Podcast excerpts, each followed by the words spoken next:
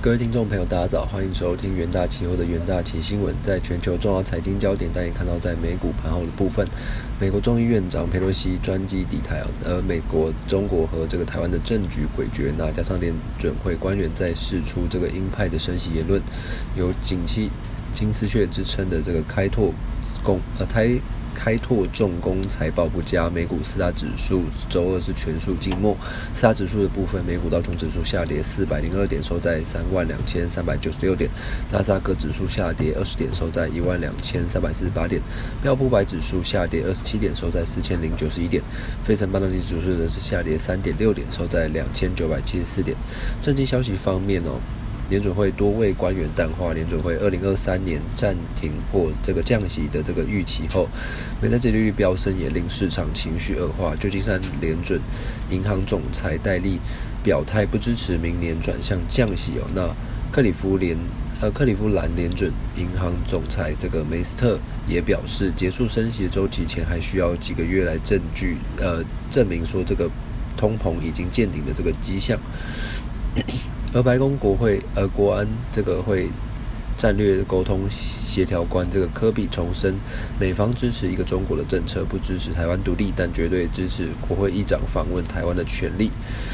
那中国当局在周二除了禁止这个多达百家的台湾食品产品进口之外，多架军机绕台之外，还在飞罗基专机抵台后的这个宣布。四月十呃四日十二时到这个七日十二时，对这个台湾周边展开军演，形同对台湾海空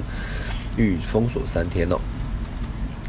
而在这个 H 五十的这个消息方面，看到在昨天这个美国众议院长佩洛西拟台拟访台之后，那中国最新的释出的这个演习讯息哦，此的此举影响了这个美中冲突的升温。而在总经方面哦，中国褐皮书调查，由于这个新冠疫情的复燃，中国经济在七月份进一步走弱，制造制造业产值和新订单的成长放缓至二零二零年中以来的最低水准，而零售业就创下这个两年多来的最差纪录，其中零售商收入成长连续第四个月的下降，所受到的这个冲击最大。展望后市哦，在地缘政治风险上升哦，短线 H 五十期货将延续这个比较弱势的格局，而在这个 H 五十的这个期货波动也是相当的大，那投资人都可以留意 H 五十的交易机会。那接下来进入这个股。听股期的单元，第一个标的关注到台积电。那由于佩洛西访台，又引发了台海紧张的关系，有周二半导体类股走势疲弱。不过台积电高阶晶片的需求仍然满载，待政治冲击减弱后，期价仍有表现的空间。那八月二日台积电期货是下跌百分之二点三八的部分。第二个标的关注到这个友达。那二零二二年上半年，由于高通膨、俄战争等因素影响，导致这个全球消费市场因景气不佳而紧缩。那友达对于下半年景气趋缓且保守看待，认为下半年恐无旺季的效应。